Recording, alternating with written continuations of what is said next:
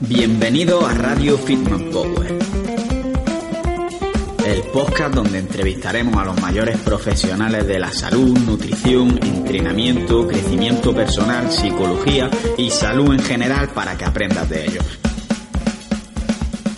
Además, también respondemos tu pregunta que puedes hacer en www.fitmanpower.com barra preguntas.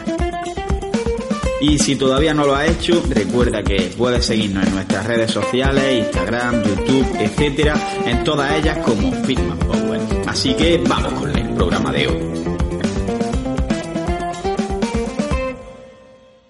Muy buenas hijos del hierro, bienvenido a un nuevo episodio aquí en Radio Fitman Power. Hoy traemos la segunda parte de la entrevista con Miguel Gorriz, que la verdad que tengo que pedir perdón porque en la entrevista anterior dije Miguel Gorriz y creo que es Miguel Gorriz si no me equivoco. Y estábamos hablando sobre la nutrición en deportes de resistencia, que ya nos dio una clase magistral sobre la nutrición en el día a día, pero ya en esta segunda parte entramos en temas más específicos, como es la nutrición alrededor del entrenamiento, es decir, antes, durante y después de entrenar, así como la hidratación. También hablamos sobre la preparación de una carrera o una competición, qué vamos a comer los días antes, el mismo día de la carrera, durante la carrera o después. Y incluso hablamos también un poco sobre los suplementos que vamos a poder utilizar para este tipo de deportes y que pueden ser útiles. Así que quedaros porque es una entrevista que me habíais pedido mucho, bueno, más que una entrevista, una temática de la que queríais que hablase y me costó encontrar a alguien de calidad que nos hablase de ello, pero al final hemos podido hacerlo. Así que disfrutad de Miguel. Escucha cómo suena, voz imposible va a llegar ya, nadie me va a frenar, ahora soy yo el que se va a levantar yo, escucha cómo suena. Vale, y vamos a pasar a hablar un poco, aunque ya hemos tratado algunas cosas bastante, sobre la alimentación perientreno, es decir, antes, durante y después de un entrenamiento. Un entrenamiento normal de un deportista que está preparándose, pero no está en competición, quiero decir. Entonces vamos a empezar con la comida preentreno y qué recomendaciones podrías dar en cuanto a qué alimentos incluir, qué cantidades y cuándo hacer esa comida preentreno, porque no va a ser lo mismo hacerla 10 minutos antes del entrenamiento que 3 horas antes. Eh, otra vez, la respuesta es depende. Eh, la comida preentreno está claro que para mí, en general, debería ser rica en hidrato de carbono, lo que nos dice la teoría es que debería hacerse por, lo menos tres horas antes del entrenamiento. Eh, hay gente que no dispone de ese tiempo. Es como eh, si yo me levanto y voy a entrenar en una hora, eh, pues bueno, está claro que no le vas a decir a una persona pues, que ya se levanta antes como para poder entrenar antes de trabajar, que debe levantarse tres horas antes para poder comer. aquí al final está en la individualización en quien tengamos delante, ¿no? O sea, yo tengo triatletas que necesitan comer 30 eh, minutos antes de salir porque si no tienen una sensación de vacío que, no se encuentran cómodos compitiendo, ¿no? Entonces, eh, al final, de, verdad es que depende de quién tengamos y yo creo que eh, la nutrición, sobre todo en, este tipo de deportistas, es un prueba y error. es probar qué, cosas les, sientan bien, qué cosas les, pueden generar una adherencia, o sea, qué cantidades de, hidrato de carbono son capaces de, tolerar, eh, pues, eh, a nivel de apetencia, ¿no? qué cosas les gustan más y qué cosas les gustan menos. No te puedo decir qué tipo de alimento es como este sí, porque le funciona a todo el mundo. No, no es así, eh, pero en el momento perientreno es lo que te digo. O sea, pues una cantidad de, hidrato de carbono óptima, pues, a nivel de, proteína también sería importante. Y si, sobre todo, eh, se va a hacer eh, relativamente cerca del entrenamiento, lo que haría reducir la cantidad de grasa. O sea, reduciría al máximo la cantidad de grasa que puede tener, más que nada porque la grasa en general es uno de los macronutrientes que más retrasa el vaciado gástrico. ¿no? Entonces es como más tiempo va a costar de hacerse esa digestión, eh, mayores molestias podría tener ese deportista, sobre todo durante el entrenamiento. Entonces, si me tengo que en unas recomendaciones, pues que sea una comida rica en hidrato de carbono, que aporte una cantidad de proteína eh, óptima y si está eh, alejada de lo que es el entrenamiento, que vamos a, tener un tiempo como para poder eh, digerir, podríamos incluir una pequeña cantidad de grasa. Si va a estar muy cerca del entrenamiento, reducir la cantidad de grasa lo máximo posible. Vale, creo que quedan claras y me gustaría saber ¿qué opinas sobre entrenar en ayunas en el caso de un deportista de resistencia? Aquí la clave es la comida previa ¿no? y el tipo de entrenamiento que vaya a hacer.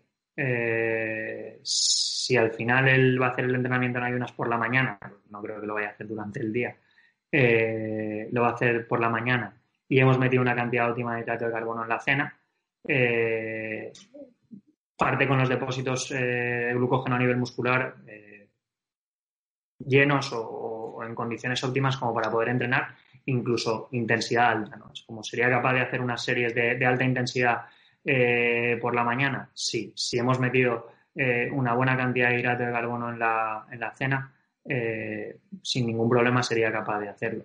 Pues es lo mismo. Hay gente que, es capaz de hacerlo y que le gusta entrenar en esas condiciones y hay gente que es incapaz, ¿no? A, veces por el factor psicológico de decir, como no he comido nada, no, no rindo. como, vale, no, no es real, pero eh, lo estás pensando y muchas veces ese eh, pensamiento eh, de, no puedo hacerlo, no, lo haces. como hemos hablado, ¿vale? En la cena, si metemos una buena cantidad de carbono, sería capaz ese deportista de, entrenar de forma correcta al día siguiente. simplemente es porque al final el músculo es un, es un poco egoísta, ¿no? O sea, el músculo una vez capta ese hidrato de carbono ya no es capaz de cederlo, se lo queda para él y a no ser que hagamos ejercicio no, no se utiliza. Eh, al final, pues la gente normal, eh, cuando cenamos, eh, luego descansamos y nos vamos a dormir, ¿no? No, no vamos a, agotar esos depósitos a nivel muscular, sí que se produciría una pequeña deplección de los depósitos que tenemos en el hígado, ¿no? pero no alteraría lo que es el rendimiento deportivo como, como, tal. Entonces, el entrenamiento en ayunas no soy partidario de utilizarlo como para aumentar la oxidación de grasas, no creo que eso se dé. Eh, pero sí que, que depende de, sobre todo de la disponibilidad de tiempo de cada deportista. Si tuviera que hacerlo, lo que jugaría es con el hidrato de carbono en la, comida previa, que en este caso sería la, cena sobre. Claro, pero si se trata de un entrenamiento en plan como los que has dicho de cinco horas, ahí puede cambiar la cosa, ¿no? Eh, no tiene por qué. ¿eh? Si al final conseguimos, eh, si parte con una cantidad de, glucógeno muscular óptima y lleno y, metemos bastante cantidad de hidrato de carbono intraentreno, la depleción de, glucógeno muscular se, va a dar exactamente igual que si hubiéramos comido previamente. entonces sería capaz de hacerlo sin ningún problema. De hecho, como hemos hablado, los ciclistas eh, muchas veces, eh, tengo muchos casos que no desayunan. Ah, es como se levantan y a los 10 minutos están con la bici. Ah, porque son incapaces de, o porque han quedado con su grupeta y es esto, es de, son incapaces de, tomar absolutamente nada. Entonces, eh, la noche, la comida de, la noche juega un papel importante en, esta gente. Ah, eso y luego un buen aporte de hidrato de carbono, eh, sobre todo durante el entrenamiento. Vale, y en cuanto a la alimentación intraentreno, que si es necesario de verdad eh, meter algo mientras estás entrenando y si es así, ¿qué recomienda incluir? ¿Geles, bebidas azucaradas, alimentos en sí y qué cantidades? Aquí, eh, sobre todo depende de la duración, ¿vale? A tiradas de, menos de 90 minutos no hace falta tomar absolutamente nada, con agua sería suficiente, ¿vale? O a veces en el tema de, pues como hemos hablado de esas series intensas, se ha visto que los enjuagues de hidrato de carbono pueden eh, aumentar el rendimiento, ¿no? Eso simplemente sería enjuagar la boca con alguna bebida azucarada, incluso no ingerir esa cantidad de, bebida, sino eh, escupirla o expulsarla. Eh, en esos tipos de deportes eh, que son de pues esas series intensas eh, de, duración corta, esos enjuagues de hidrato de carbono han visto, hay estudios que han visto aumento del rendimiento.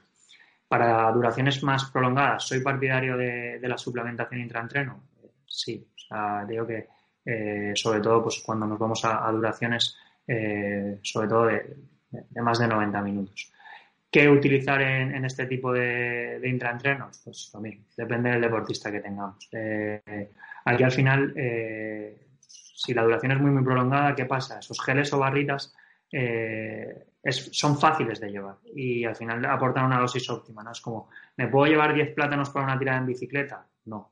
Ah, ¿Por qué? Porque por volumen no lo voy a poder meter dentro de ningún sitio, ¿no? Entonces, eh, poder aportar a veces eh, ese hidrato de carbono con, plátano es, complicado, ¿no? O a nivel de dátiles igual. Es como, eh, esto es lo que a veces, pues, favorece un poco el, poder aportar esos geles, pues, que, el volumen y el tamaño es pequeño y aportan bastante cantidad de, de hidrato de carbono, que es lo que, lo que buscamos. Y, eh, por eso soy partidario a veces de, poder utilizar este tipo de, cosas, ¿no? Pero eh, lo he dicho, depende de quién tengamos. Al final, pues un deportista de, de, montaña, de carrera por montaña, pues, eh, dispone de, muchas veces salen con mochila, disponen de mochila como para poder llevar. Se puede llevar, pues, algo de a nivel sólido, ¿no? Como puede ser esos plátanos de los que hablamos, esos dátiles, incluso fruta deshidratada. Eh, el tema de geles, barritas o bebidas, eh, lo que pasa es que pues, eh, controlamos un poco la, dosis de hidrato de carbono que estamos metiendo y eh, el volumen que, aportan es pequeño. Entonces, son fáciles de, transportar y de, poder tomar. ¿Qué cantidad de hidrato de carbono meter intraentreno? Pues lo que nos dice la teoría es que para duraciones de hasta 2-3 horas con 30-60 gramos sería lo óptimo, 30-60 gramos de hidrato de carbono, ¿vale? Eh, una de las cosas que quiero puntualizar es que la, recomendación intraentreno está por hora de ejercicio. Aquí no se recomienda por kilo de peso corporal como está eh, hechas todas las otras recomendaciones, sino que en el deportista de resistencia se recomienda eh, tomarlo por hora de ejercicio, ¿vale? de 30 a 60 gramos de hidrato de carbono pues, en duraciones de hasta 2-3 horas y si nos vamos a más de 3 horas la recomendación serían de 60 a 90 gramos de hidrato de carbono eh, tomadas. También te digo que llegar a 90 gramos de hidrato de carbono por hora eh, lo veo complicadísimo. Eh, lo he conseguido cantidades en torno a esos 90, lo he conseguido muy, muy pocas veces por los problemas que genera a veces de forma digestiva. Y si ya pasamos de 60 gramos, deberíamos de utilizar dos tipos de, de azúcar, ¿no? O sea, no utilizar únicamente glucosa, sino meter aquí eh, también eh, otro que es eh, la fructosa, porque utilizan diferentes vías. al final, hasta 60 gramos de hidrato de carbono, esa glucosa se absorbería de forma correcta. A partir de 60 lo que produce es una saturación, ¿no? es como esos transportadores que tenemos en el, en el intestino, esas puertas que podemos llamarle, se saturarían, ¿no? Y no seríamos capaces de, de absorber más de 60 gramos. Entonces deberíamos de combinar dos tipos de, hidrato de carbono para que esa eh, absorción se diera de forma correcta y todas esas puertas se pudieran utilizar eh, a nivel digestivo y pasar a, eh, para poder utilizarse a la sangre para poder utilizarse como, fuente de energía. Vale. Y en cuanto a la comida post-entreno, ¿qué, ¿qué, importancia dirías que tiene? ¿Es siempre necesaria? En plan, no si es necesaria, hombre, siempre va a comer después de entrenar en algún momento. Pero ¿cuánto tiempo dejarías pasar? ¿Qué alimentos incluirías en este caso? ¿Si meterías fibra o no? ¿Algunas recomendaciones aquí? Eh, vale, la comida post-entrenamiento. Aquí podemos hablar de lo típico, ¿no? Los deportistas de fuerza, eh, aquí muchas veces le llamáis ventana anabólica. Eh, no, que ya se ha demostrado pues, que, no es tan corta como, como, como, se pensaba, ¿no? Es como lo típico de hay que comer nada más eh, acabar de, entrenar, porque si no, esa ventana anabólica no se utilizaría, ¿vale? En el deportista de resistencia lo podemos llamar a veces eh, ventana de oportunidad, más que, a, nivel anabólica.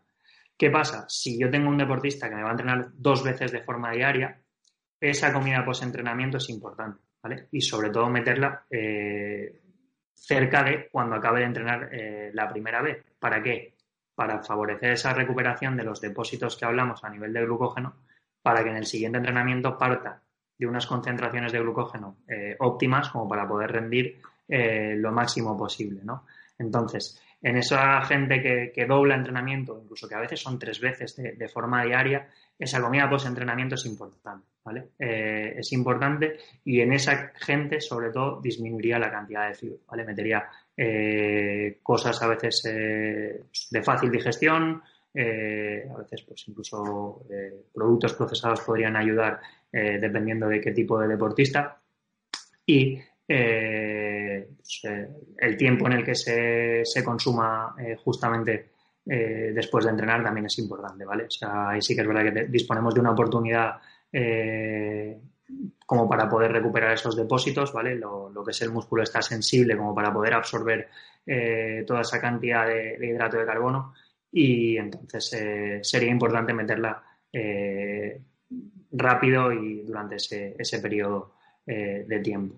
Gente que únicamente entrena una vez de forma diaria, pues, bueno, digo que no, no es tan importante meterlo rápido, se podría meter una comida con mayor cantidad de fibra, eh, incluso aquí deberíamos de ver pues qué tiempo va a pasar ¿no? hasta que va a hacer la, siguiente comida, ¿no? O sea, eh, qué tipo de entrenamiento ha hecho y qué tiempo va a pasar hasta que, vaya a hacer la, siguiente comida, ya que no vuelve a entrenar de forma diaria, porque únicamente va a entrenar una vez. Entonces, si ya eh, dispone de 24 horas hasta el próximo entrenamiento sin ningún problema, va a recuperar esos depósitos y se pueden meter pues, un poquito más, más lejos del entrenamiento y las cantidades de fibra podrían ser mayores. Vale, entonces, en el caso de personas que entrenan una vez al día, pueden dilatarlo un poco más, pero si vas a entrenar otra vez ese mismo día, mejor que, sea de rápida absorción y que sí lo metas cuanto antes mejor, ¿no? Para que rellene esos depósitos de glucógeno para el siguiente entrenamiento. Y en cuanto a alimentos, siempre se dice que, por ejemplo, si tú metes fructosa, si lo haces a través de fruta, que no va a ser tan efectivo para rellenar los depósitos de glucógeno porque va a ir al glucógeno hepático, entonces no va a darte esta energía en los músculos. Eh, ¿Recomiendas tú incluir fructosa o recomiendas meter, por ejemplo, almidones y la fructosa para complementar? ¿Cómo lo harías? Eh, a ver, sí, en esto tienes razón. No únicamente que vaya eh, a reponer glucógeno hepático, sino que debe de pasar por hígado para convertirse en glucosa a veces, ¿no? Y la velocidad a la que eh, se podría absorber, pues, a lo mejor se ralentizaría un poquito. de todas formas, yo digo que a mí me gustaría que hubiera algún estudio respecto a, eso, que de momento no, no he encontrado ninguno y si alguien lo, lo encontrara me encantaría verlo eh, en el sentido de que eh, únicamente recuperar con fructosa, yo creo que el cuerpo debe ser eh, tan sumamente eficaz y eficiente que provocaría un cambio a nivel de glucosa probablemente rápido, como para priorizar primero recuperación a nivel glucógeno muscular y, luego el, hepático. Lo, he dicho, no, he leído nada respecto a eso y si alguien lo hubiera leído me gustaría verlo.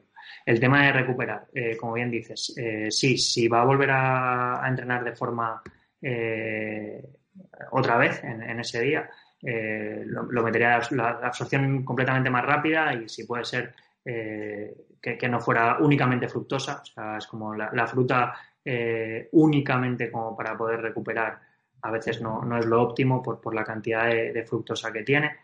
Eh, pero lo dicho, aquí depende de, lo que vaya a hacer ese, deportista. Si fuera a, volver a entrenar, priorizaría el, que hubiera eh, cierta cantidad pues, eh, o de almidones o de, o de incluso maltodextrinas, amilopectinas o, glucosas, como para favorecer la recuperación de, lo que es glucógeno a nivel muscular y añadiendo una pequeña cantidad de, de fructosa también. La fruta, pues puede ayudarnos como para recuperar, pero no es lo óptimo meterla de, forma única, ¿vale? Es que sé que si no, esto se va a llevar fuera de contexto y es como, eh, ya he dicho que la, fruta no es un buen recuperador, ¿no? Es por la cantidad de fructosa que tiene. No, no, para nada quiero decir eso. Simplemente es que únicamente incluir fruta como recuperador a veces no es lo óptimo. Vale, estoy bastante de acuerdo. Y por último, en cuanto a ya el perientreno, eh, hemos hablado ya antes sobre la hidratación, pero no hemos centrado más en el intraentreno pero ¿qué pasa con esto que se dice de bebidas de reposición para después de entrenar? ¿Qué eres partidario? ¿De incluir agua mientras comes? ¿De eh, utilizar bebidas en plan Powerade, Aquarius y todas estas cosas? ¿O una cosa que me hace a mí mucha gracia, que mucha gente dice que para reponer cerveza? vale. Eh, me quedo primero con la cerveza, ¿vale? Eh, cerveza, si es con alcohol, no directamente, ¿vale? Eh, el alcohol inhibe lo que es eh, la recuperación de, ciertas vías, con lo cual eh, toda bebida que tenga alcohol no es un buen recuperador, ¿vale? En caso de pues, ser sin alcohol, tampoco sería lo óptimo, pero bueno, ya sería menos malo, ¿vale? En ese sentido. Es verdad que eso está como muy metido y en el deportista de resistencia el tema de la cerveza hay, hay ciertas, de hecho hay hasta un congreso, ah, el Congreso de la Cerveza, que se utiliza y en el que se ha hablado de, que como bebida de recovery eh, pues por cantidad de ácido fólico que tiene, por cantidad de eh, ciertos minerales, ¿no? Es como, es, óptima. De hecho, hubo una marca que llegó a sacar hasta una isotónica eh, de, cerveza que me parece lo absurdo de lo absurdo. Entonces, de verdad, cerveza como recuperador, no. no, no, es lo óptimo y si tiene alcohol, es eso, ¿vale? otro tipo de bebidas. en comidas, soy partidario de beber con agua. ¿vale? Ah, durante la comida soy partidario de, aportar eh, agua, creo que es eh, al final el mejor eh, líquido a nivel de, rehidratación y de, todo. Y las otras bebidas de las que hablas, ¿vale? O sea, de lo que son las isotónicas como tal, se pueden utilizar intraentreno o a veces en, ciertos protocolos, por ejemplo, de, carga de hidrato de carbono en un día previo, nos pueden ayudar como para incrementar esa cantidad de hidrato de carbono de forma diaria eh, ¿Por qué? Porque beber a veces eh, es poco saciante, ¿no? Y poder eh, tomar esa cantidad de hidrato de carbono de forma líquida nos podría ayudar como para poder llegar a ese requerimiento de hidrato de carbono como para favorecer una carga en, un día previo a una competición. Y entonces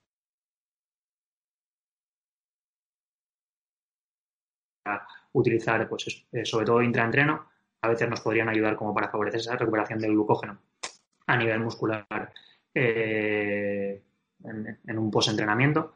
Eh, pero en lo que son comidas principales eh, soy partidario de, utilizar siempre el, agua como bebida hidratación. Vale, pero lo dices, lo de las bebidas estas, lo ves más de cara a reponer los depósitos de glucógeno que de cara a reponer los electrolitos, el agua, sodio, etcétera, ¿no? A ver, es que en comidas eh, la cantidad de sodio que se va a consumir es, eh, es buena, ¿vale? Eh, de hecho, aquí con el tema del sodio, de verdad es que es algo controvertido y es algo que cuanto más leo, menos, de verdad. no hay absolutamente ningún consenso que nos diga cuánto sodio hay que tomar. en todas las recomendaciones del deportista de resistencia nos dicen que debemos de tomar sodio, ¿vale? O sea, hay un rango de sodio en el que deberíamos de, estar como para poder tomar, eh, que lo he dicho, pero nadie define cuánto. Ni hay una cantidad eh, por kilo de peso corporal o por eh, esto. ¿Por qué? Porque al final no sabemos cuánto sodio se excreta.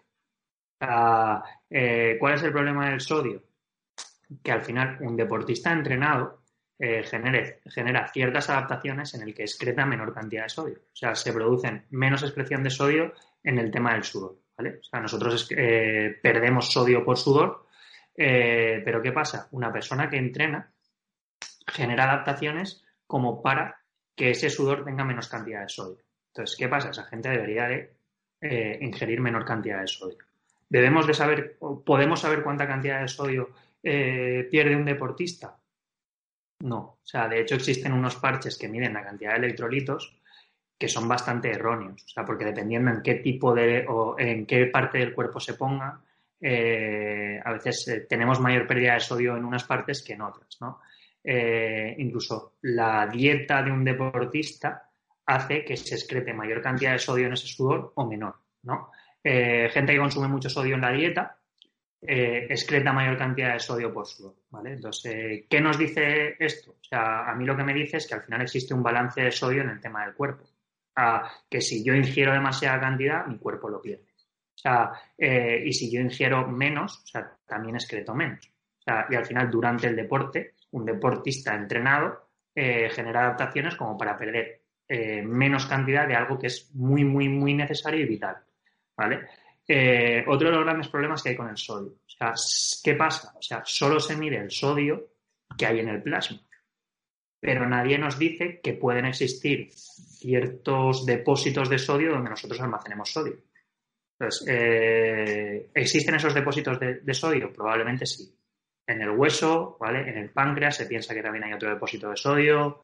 bueno, a nivel fisiológico disponemos de, cierta cantidad de sodio que puede ayudar a que si yo en un momento dado pierdo sodio del plasma, que es el importante, o sea, de la sangre, sale sodio de esos depósitos y regula esa homeostasis o ese equilibrio.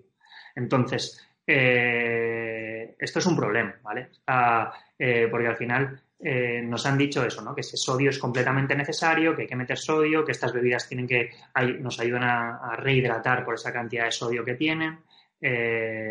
pero aquí al final del metabolismo del sodio y del sodio se sabe muy poquito. Y entonces, decir, son importantes porque aportan esta cantidad de sodio o debemos de meterlas eh, en esta deportista porque llevan esta cantidad de sodio. Eh, no lo sé, sinceramente. O sea, eh, yo sí que las utilizo. O sea, yo meto una pequeña cantidad de sodio en todos los deportistas porque al final una pérdida de sodio excesiva pues puede provocar problemas, ¿no? pero sinceramente, ¿cuánto sodio debo de consumir y debería de consumirlo con este tipo de bebidas? No te puedo dar una respuesta porque no lo sé. Es un tema bastante complejo, la verdad, y, estoy de acuerdo en que queda bastante que, descubrir ahí.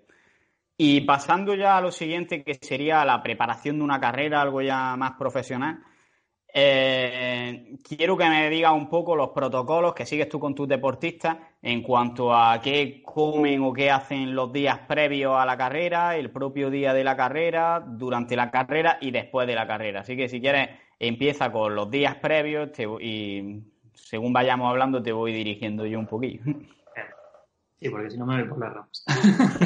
Eh, eh, a ver, los días previos, eh, si es una competición, sobre todo de una duración prolongada, o sea, está claro que al final el que va a hacer una, una 10K no tiene unos requerimientos igual que el que va a hacer un medio Ironman, pero los días previos, cuando la competición es sobre todo de una duración prolongada, eh, lo que hago es una carga previa de, hidrato de carbono, ¿vale? Eh, soy partidario de las cargas de, 24 horas. Ah, creo que eh, ha habido diferentes protocolos que se han utilizado durante los años, pero al final con 24 horas de, reposo en el que no se genera ninguna pérdida de ese glucógeno porque no hay ejercicio físico y un aumento de la cantidad de hidrato de carbono, se consiguen esas concentraciones de glucógeno a nivel muscular eh, prácticamente llenas. Entonces, eh, soy partidario de eso, ¿no? de hacer una carga de hidrato de carbono previa eh, de 24 horas, que ¿qué haríamos? Pues aumentar mucho la cantidad de hidrato de carbono y aquí ya pues los otros dos macronutrientes un poco pierden importancia. ¿no? lo óptimo es llegar a esos 10-12 gramos de, hidrato de carbono por kilo de peso corporal. También es verdad que pues, rangos de, 12 me parecen a veces excesivos y, no tolerables. O sea, muy poca gente es capaz de tolerar todo ello eh, haber probado estos protocolos previos al día de la competición, eh, porque al final probar algo 24 horas antes cuando no funciona es una cagada eh, importante.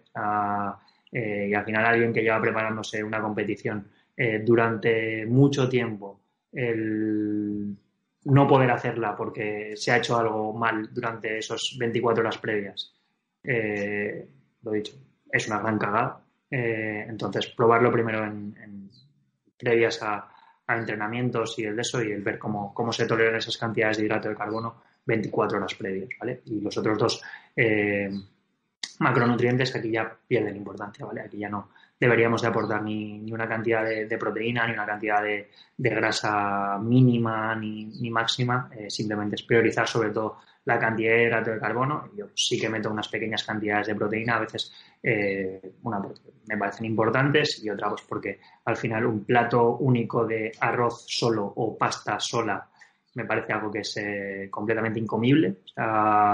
Eh, entonces, pues, claro que sí, le, ponemos una poca cantidad de, proteína, incluso pues a veces cierto tipo de, salsa o eso, pues que sea de, fácil digestión y que no pueda generar molestias, eh, bueno, nos favorecería ese aporte de, hidrato de carbono y sobre todo fácil digestión y eh, esas 24 horas previas eh, reducir el consumo de fibra lo, máximo posible. A ese día nos estamos olvidando de salud, o sea, digo que no, no, estamos priorizando el que haya esa cantidad de fibra por, por esa cantidad de... Pues a nivel de, microbiota ni nada, no es, ahí esos días lo que queremos es que no haya molestias a nivel digestivo, con lo cual yo soy partidario de, quitarla prácticamente al 100% o incluso si tuviera que meter algo la metería con, fruta, pero lo que es verdura la, quitaría completamente, ¿vale? O a nivel de, hidrato de carbono esos días. No, priorizaría meter ni quinoa ni, ni legumbre por la cantidad de, molestias que puede generar a nivel digestivo. Vale. Eh, vamos, si quieres, a alimentación el, día de la carrera. Vale, en resumen, lo que haría el primer día, el, día previo a la carrera, digamos, es reposo. Y bueno, reposo, no entrenar y y en realidad meter una carga de hidratos de carbono que sería más o menos en realidad como una dieta blanda. Es decir, que tu sistema digestivo tenga el mínimo esfuerzo, que sea arroz blanco, pan blanco y la grasa baja y las proteínas también lo más bajas posible para que puedas meter la mayor cantidad de hidratos de carbono de la forma que te cause menos molestia a la digestión, ¿no? Ese es el resumen. Y el vale, y ahora el día de la carrera que supongo que va a depender de si la carrera es por la mañana o por la tarde, ¿no? Claro. Eh, en general, normalmente suelen ser casi siempre de mañanas, pero sí que es verdad que, sobre todo depende. Seguiríamos con esa eh, carga de hidrato de carbono, reduciendo sobre todo la, cantidad de, fibra, ¿vale? De, la eh, alimentación previa a la carrera. y al final lo que haríamos es si la alimentación es, si la carrera es por la mañana, un desayuno que se haya probado durante los entrenamientos, que sepamos que se tolera eh, completamente bien y que pues, pueda aportar una buena eh, cantidad de, hidrato de carbono, lo dicho. para este tipo de, eh, sobre todo cuando hay eventos de, duración prolongada ¿no? y que las competiciones suelen serlo, el poder meter una buena cantidad de hidrato de carbono y fácil de digestión es, importante y pues, a veces soy partidario de eso, de utilizar cierto pan blanco eh, pues con, cierta mermelada, vuelvo a, remarcar, aunque sea azucarada, eh, incluso el dulce de leche, eh, pues a veces incluso cierta bebida vegetal o, leche desnatada con, cacao soluble, pero el que lleva azúcar, ¿vale? No, quiero decir marcas, pero no el, no el, desgrasado este, sino el, que lleva azúcar, ¿vale? en el que pudiéramos aumentar un poco eh, la cantidad de, hidrato de carbono previa a, lo que es el evento competitivo y reduciendo sobre todo mucho las molestias a nivel digestivo. Vale, es decir, que lo que haría sería más o menos continuar con lo que estaba haciendo el día anterior. Así es. Y ya llega la carrera y ¿qué harías? ¿Meterías el mismo protocolo que has dicho antes para el entrenamiento en cuanto a adición de geles, barritas o algún tipo de suplemento o haría algún protocolo diferente que el que hemos hablado? De hecho eh, creo que todo lo que se utiliza el día de la carrera tiene que haber estado probado eh, durante los entrenamientos. O sea, eh, probar algo nuevo ese día es jugártela. Ah, está claro que soy partidario de controlar el máximo número de factores posibles creo que al final, pues cuando tenemos el mayor número de factores controlados, pues el cometer errores es más difícil, ¿no? Entonces, pues lo dicho, todo lo que hayamos probado en entrenamientos, hacerlo el, día de la carrera. De hecho, durante los entrenamientos hemos de, poder llegar a ver qué capacidad es que puede tolerar nuestro deportista eh, durante esos entrenamientos cada hora, eh, como para ver pues, ese día de carrera, eh, cómo poder pautarlo y, ver qué cantidad podemos meter por hora. Y luego, pues lo mismo, aquí depende de qué tipo de deportista tengamos, ¿no?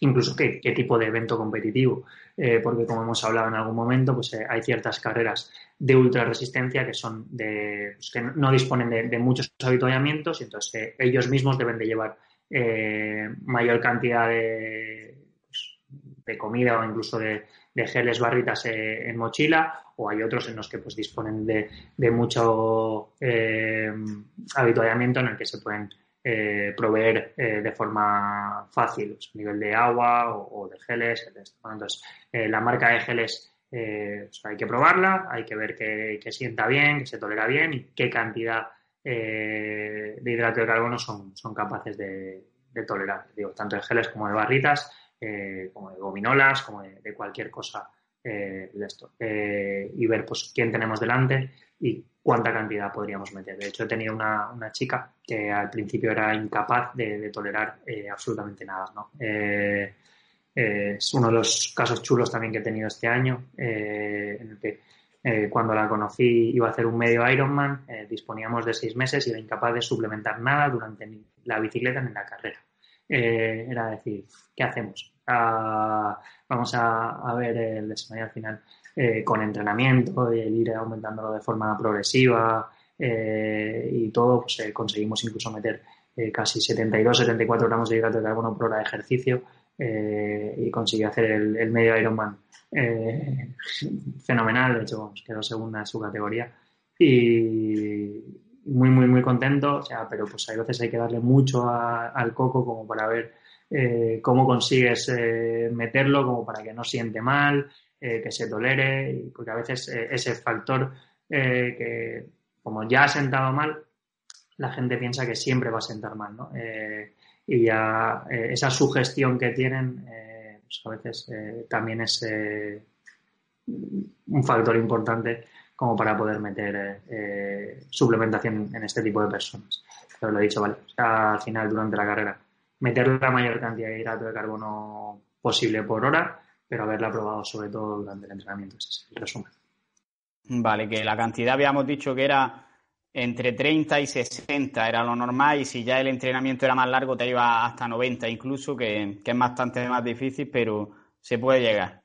Eh, sí, pero muy, muy complicado. ¿eh? Ya te digo que eh, tú piensas que cada gel o cada barrita tiene pues, aproximadamente de media unos 30 gramos. Hay algunos que tienen un poco más, pero tienen unos 30 gramos, con lo cual serían tres geles o tres barritas por hora de ejercicio. O sea, no es fácil. Entonces, a veces eh, este tipo de bebidas eh, deportivas en el que aportan una cantidad eh, de hidrato de carbono de forma líquida no solo nos ayudan a, lo que es el tema de hidratación, sino que nos ayudan también a ese aporte de, hidrato de carbono por hora de ejercicio como para poder llegar a, esa cantidad óptima de, hidrato de carbono para, poder llegar a, a rendir de forma óptima.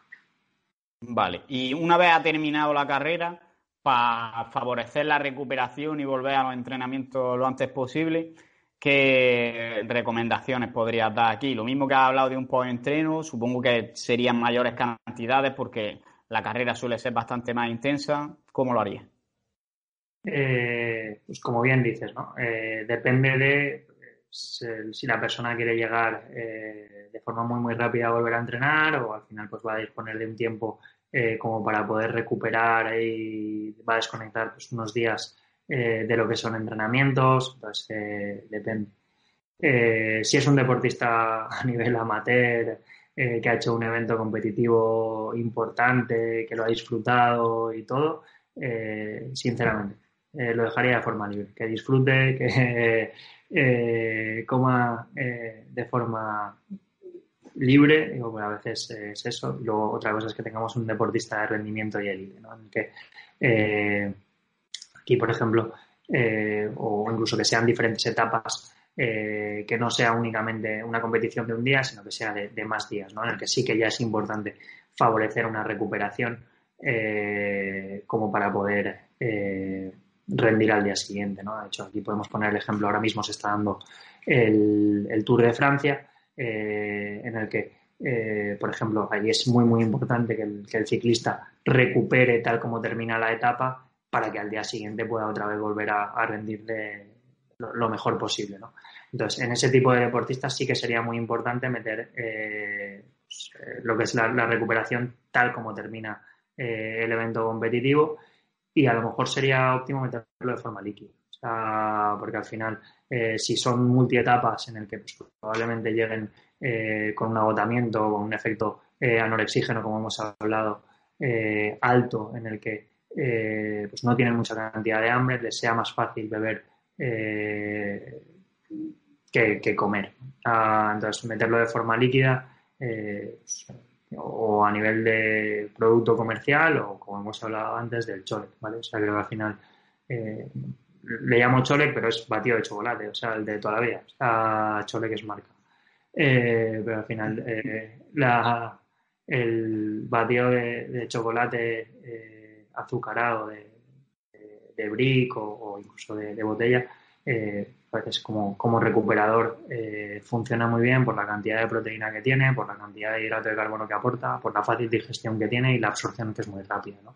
al final aportarlo de forma líquida en este tipo de deportistas nos va a favorecer mayor eh, rapidez a nivel digestivo, pasará más rápido por el estómago, con lo cual la absorción a nivel intestinal se producirá de forma más rápida. Entonces, eh, meter eh, alimento líquido en, este tipo de deportistas sería importante como para favorecer la, recuperación y que puedan competir al día siguiente de forma, de forma óptima. Vale, era precisamente esa la última pregunta que te iba a hacer sobre si había varias carreras seguidas como en el Tour de Francia y ya la respondido, así que vamos a pasar ya que habla sobre el tema de la deposición con hidratos de carbono en forma líquida. Eh, vamos a hablar en general sobre suplementos en relación con los deportes de resistencia, pero empezar sobre todo por los suplementos de hidratos de carbono, porque hemos hablado mucho de geles, pero no me ha hablado, por ejemplo, sobre amilopestina, maltodextrina y este tipo de cosas. Entonces, quiero que me diga un poco qué fuentes de hidratos de carbono recomienda en forma de suplementación, quiero decir. A nivel de suplementos, eh, eh, me quedaría con, azúcares más simples. Eh, creo que a veces, como bien comentas, ¿vale? amilopectinas, maltodextrinas o ciclodextrinas pueden ser útiles, pero encarecen a veces mucho el, tema de, lo que es el, suplemento. ¿no? Entonces, como puede ser para aportar de forma líquida, sí, lo que es a nivel de recuperación preferiría hacerlo con, con comida, ¿no? O sea, antes que eh, meterlo en tema de suplemento o lo dicho, ¿no? O ciertos productos procesados que a veces nos pueden favorecer eh, esa recuperación y tienen lo, mismo que, esto. Es verdad que cuando se llaman amilopectina o maltodextrina eh, ya dejamos de pensar que es azúcar. Si pone azúcar en el bote pensamos que es Satanás y que, vamos, el demonio ha aparecido en persona y se nos va a comer. Entonces, sinceramente, a nivel de suplementos de, hidrato de carbono, únicamente me quedaría con, lo que son geles y, barritas. Los otros me pueden ayudar en algún momento, pero no, suelo ser, eh, no, lo suelo utilizar. O sea, no, lo suelo recomendar eh, de forma muy común. Más que nada por lo que dices del precio y también porque al final yo la verdad que prefiero tomarme los batidos de chocolate estos que la milopestina, por ejemplo. Pues eso. O sea, lo que pasa es que eh, pues eh, está claro que hay gente, ¿no? Que si va en un bote bonito y, se lo disuelven en un shaker y es esto, pues parece que tiene más efecto que, si es de la otra forma y de la otra forma se demoniza demasiado y de esta es maravillosa.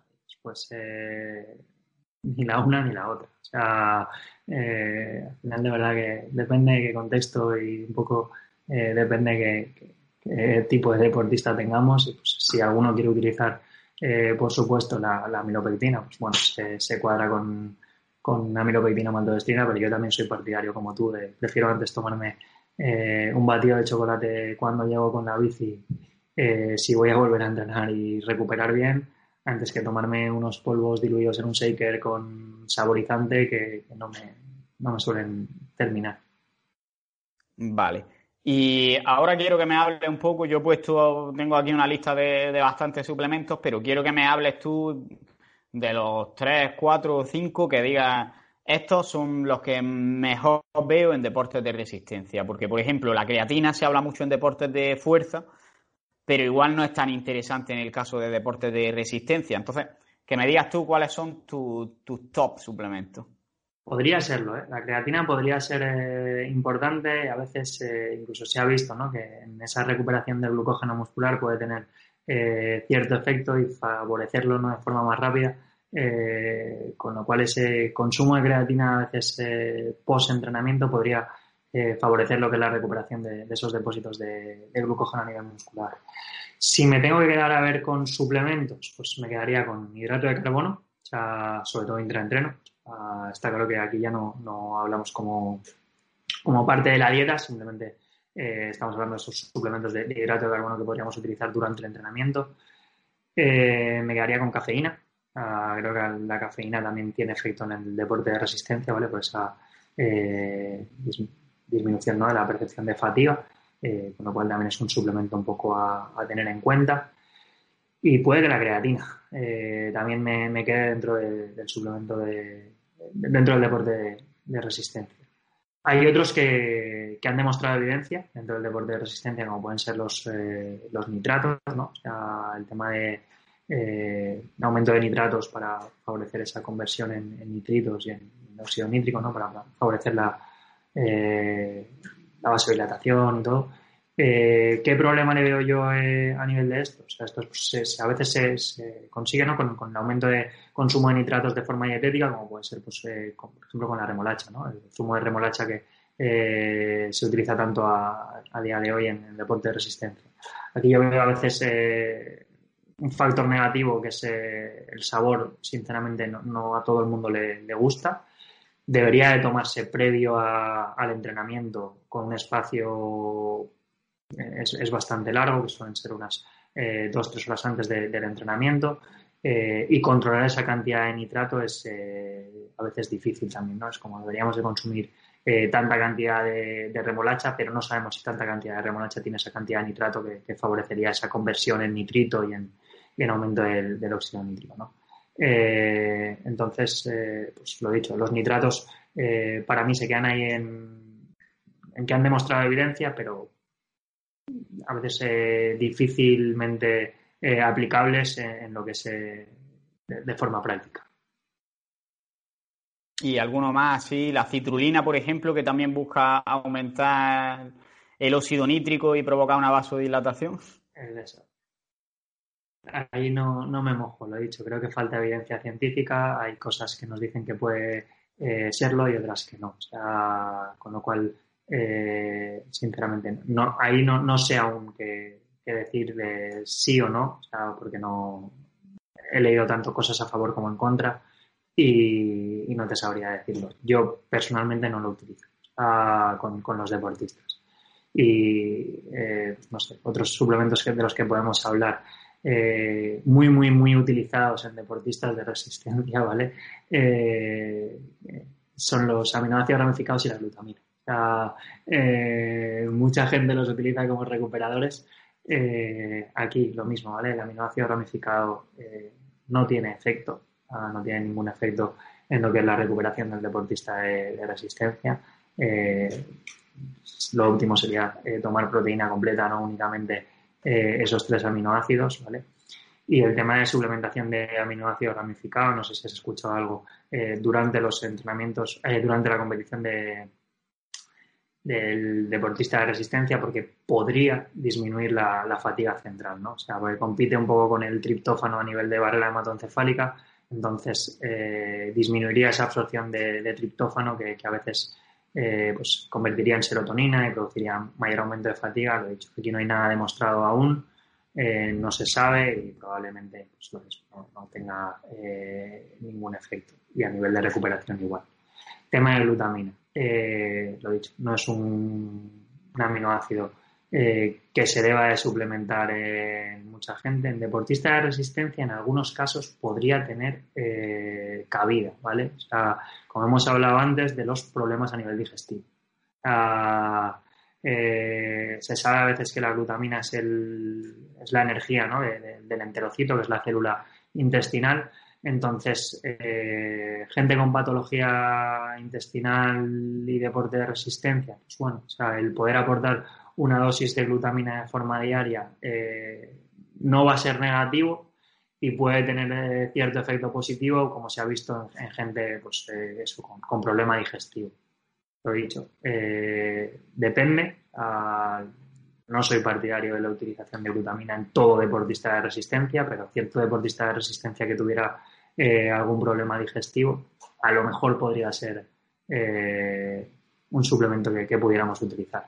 Ah. que es más de cara a mejorar esas digestiones que de cara al rendimiento, ¿no? Sí es. O sea, no, como recuperador, sino únicamente por, por el tema de a nivel digestivo. Si hay problemas a nivel digestivo. Vale, ¿y en deporte de resistencia se usa el bicarbonato de sodio? Eh, sí, sí que se utiliza, eh, incluso hay gente que también utiliza la betalanina, ¿no? Eh, por el tema de, ¿no? de esa acidosis que se podría producir como para reducirlo. el problema que tiene el bicarbonato, los problemas a nivel digestivo que puede generar. las dosis suelen ser grandes y no todo el mundo es capaz de tolerarlo bien. y luego es lo mismo, ¿vale? El problema es, al final aquí siempre es que extrapolamos cosas de un deporte a otro, todo sirve para todos, es así. Eh, el deportista de resistencia no tiene, o sea, no, es una intensidad como puede ser un crossfit, eh, que es muy intenso y de duración tan corta, ¿no? Es como es mucho más prolongado. Sinceramente, no los veo como para poder eh, utilizar, creo que al final pues, vayan a mejorar el rendimiento tanto como para su uso, ni absolutamente nada. Estoy de acuerdo. En CrossFit y en, ese tipo de deporte, a lo mejor series de sprint, cosas así, sí puede ser interesante la beta-alanina o el bicarbonato, sobre todo la beta-alanina, por lo que dices de los efectos digestivos del bicarbonato, pero en el caso de deportes de resistencia ya de 3, 4, 5 horas, pues pierde bastante el sentido. Y por último, algunos suplementos voy a remarcar, por ejemplo, lo mismo, ¿no? La betalanina tendría efecto eh, una vez llevas un tiempo utilizándola. Entonces, el deportista de resistencia podría sacarle beneficio en esas series que mete, pero al final eso es una, dos veces por semana. Es como, debo de suplementarme siempre para dos entrenamientos que tengo claro. la semana. Eh, es completamente absurdo. Eh, incluso creo que al final, como hemos hablado antes, a nivel de flexibilidad metabólica, ¿qué ejerce esa flexibilidad metabólica? No, el entrenamiento. Aquí buscamos un poco lo mismo. O sea, esos entrenamientos lo que buscan son adaptaciones en el deportista como para que mejore. Si al final únicamente buscamos suplementos eh, que nos inhiben esas adaptaciones, eh, no vamos a mejorar. Eh, este es el gran problema a veces de, lo que son los, o los antioxidantes, ¿no? esos suplementos de, vitaminas y minerales que a veces también cantidad de antioxidantes eh, las tienen muy aumentadas en esos suplementos, eh, inhiben cierto tipo de adaptaciones en estos deportistas. Es como si durante todo el año te estás suplementando con antioxidantes, estás inhibiendo ciertas adaptaciones que el propio deporte está generando en ti. Entonces, eh, de verdad, yo creo que a veces tenemos que priorizar más, centrarnos en, en las bases, que se come bien, entrena fuerte, entrena bien, acumula entrenamiento, y luego ya te piensas en suplementarte lo que te tengas que suplementar. Digo, pero eh, muchas veces es más eh, pensar antes en el suplemento que va a mejorar mi rendimiento que no en, coño, o sea, eh, métete entrenamiento de verdad, mejora entrenando y luego ya te suplementarás con lo que haga falta. La gente está, está buscando siempre el suplemento que tirado en el sofá le haga mejorar. Eso está clarísimo. Y el último suplemento por el que te quería preguntar es eh, los aceites de pescado, el omega 3. ¿Puede tener interés aquí? Eh, a ver, depende de la dieta del deportista. deportistas que no consuman prácticamente eh, nada de, omega 3 podría ser pues un suplemento interesante. Si conseguimos una dosis óptima con, la dieta, tampoco soy partidario de suplementarlo y aquí el problema es eh, la calidad a veces de los suplementos en, aceites de pescado. encontrar un buen suplemento omega 3 eh, creo que es complicado. Eh, muchos ya pues, van oxidados, con lo cual no, ejercen el mismo o el efecto que deberían de, ejercer. Entonces, aquí centraría sobre todo el consumo de, lo que es omega 3 con, dieta antes que con suplementación. Vale, pues no me había dado cuenta, pero llevamos ya una hora y cuarenta minutos por ahí. Así que vamos a, voy a hacerte las preguntas del final, pero antes, ¿quieres decir algo que yo no te haya preguntado o alguna conclusión sobre todo esto? Pues eh, a nivel de nutrición, nada, es que he estado muy a gusto, o sea, he estado muy a gusto hablando, lo he dicho, de un tema que me, que me encanta eh, que disfruto mucho, que podríamos tirarnos, creo que. Eh, sí, sí. De hecho, al principio, cuando me planteaste que eran dos horas, dije, eh, jolín, dos horas hablando eh, me parecían a veces un poco excesivo y se me ha pasado muy corto. así que muchas gracias por, lo primero, por haberme invitado, por haberme dado esta facilidad de poder hablar de, algo que, que me encanta y que me he encontrado muy a gusto hablando con, contigo sobre, sobre esto. Yo también he estado muy a gusto y además he aprendido bastantes cosas que, que desconocía algunas. Y quiero hacerte una pregunta que antes me hablabas del podcast de Sigma Nutrition y la copié de ahí. Y es que si puedes recomendar una acción o un hábito que si nuestros oyentes lo siguen, vaya a mejorar su vida en algún aspecto, ya no tiene por qué ser ni de resistencia, ni de salud, ni de nutrición, ni nada de eso, sino cualquier hábito que vaya a mejorar en cualquier aspecto. ¿Qué hábito o qué acción sería? Es complicada, ¿eh? Yo tampoco sé qué respondería, la verdad. A ver, yo me, eh, pues no sé, si te tengo que decir algo, creo que son dos cosas en una. O sea, eh, como hemos hablado al principio, creo que la salud eh, no es únicamente nutrición, pero ya que me dedico un poco a la nutrición, creo que muy, muy importante es tener una buena relación con la comida. creo que es más importante que no solo comer saludable el 100% de las veces. Creo que el relacionarse bien con la comida es importante, el permitirse comerse a veces algo eh, que no consideremos saludable, no, creo que no es un problema, eh, como se está haciendo a día de hoy. Y lo dicho, ¿vale? O sea, me quedo con dos cosas, con lo cual mi frase sería tener una buena relación con la comida y entrenar.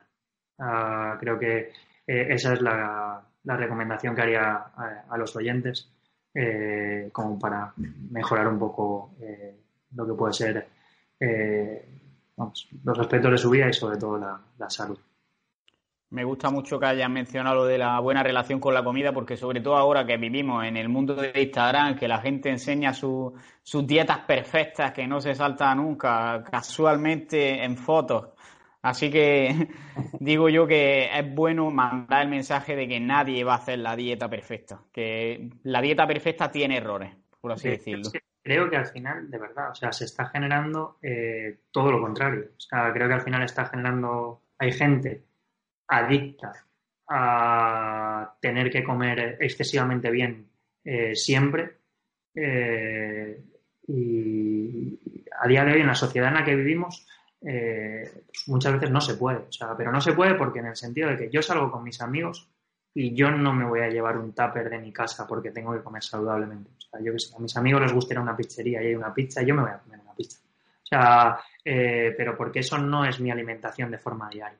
O sea, es como eh, yo como bien el mayor tiempo posible y al final disfruto cuando salgo con la gente que quiero y a día de hoy es verdad que los españoles, ¿cómo socializamos muchas veces? Pues comiendo y bebiendo. Eh, tenemos una.